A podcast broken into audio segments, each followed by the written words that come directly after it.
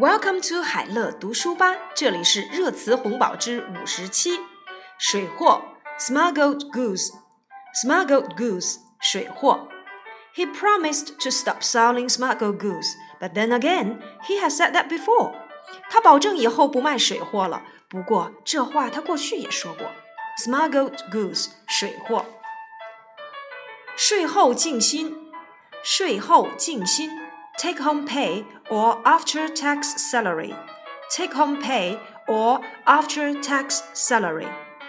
The amount of money available after all deductions from salary is your take home pay.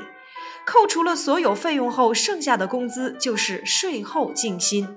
Take home pay or after tax salary，税后净薪。Statutory taxation，税收法定，税收法定 Statutory taxation. Statutory taxation was underlined by a draft revision to China's legislation law. 中国立法修正案草案强调了税收法定原则。Statutory taxation 税收法定。税前薪水 before tax salary before tax salary 税前薪水。 before tax salary is the gross income from employment. 税前薪水是你工作的总收入。Before tax salary，税前薪水。硕博连读，successive postgraduate and doctoral program。successive postgraduate and doctoral program，硕博连读。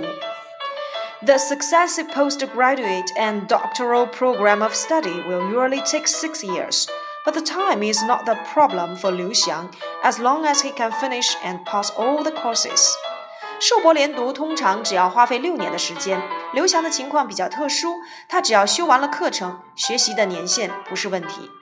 Successive postgraduate and doctoral program，硕博连读。私奔，elope，elope，私奔。 she attempted to elope but didn't get far and was sent home to face the wrath of her relatives. 她试过私奔，但并未跑远就被送回家了。她面对的是亲人们的愤怒。elope 私奔。丝路基金 Silk Road Fund Silk Road Fund 丝路基金。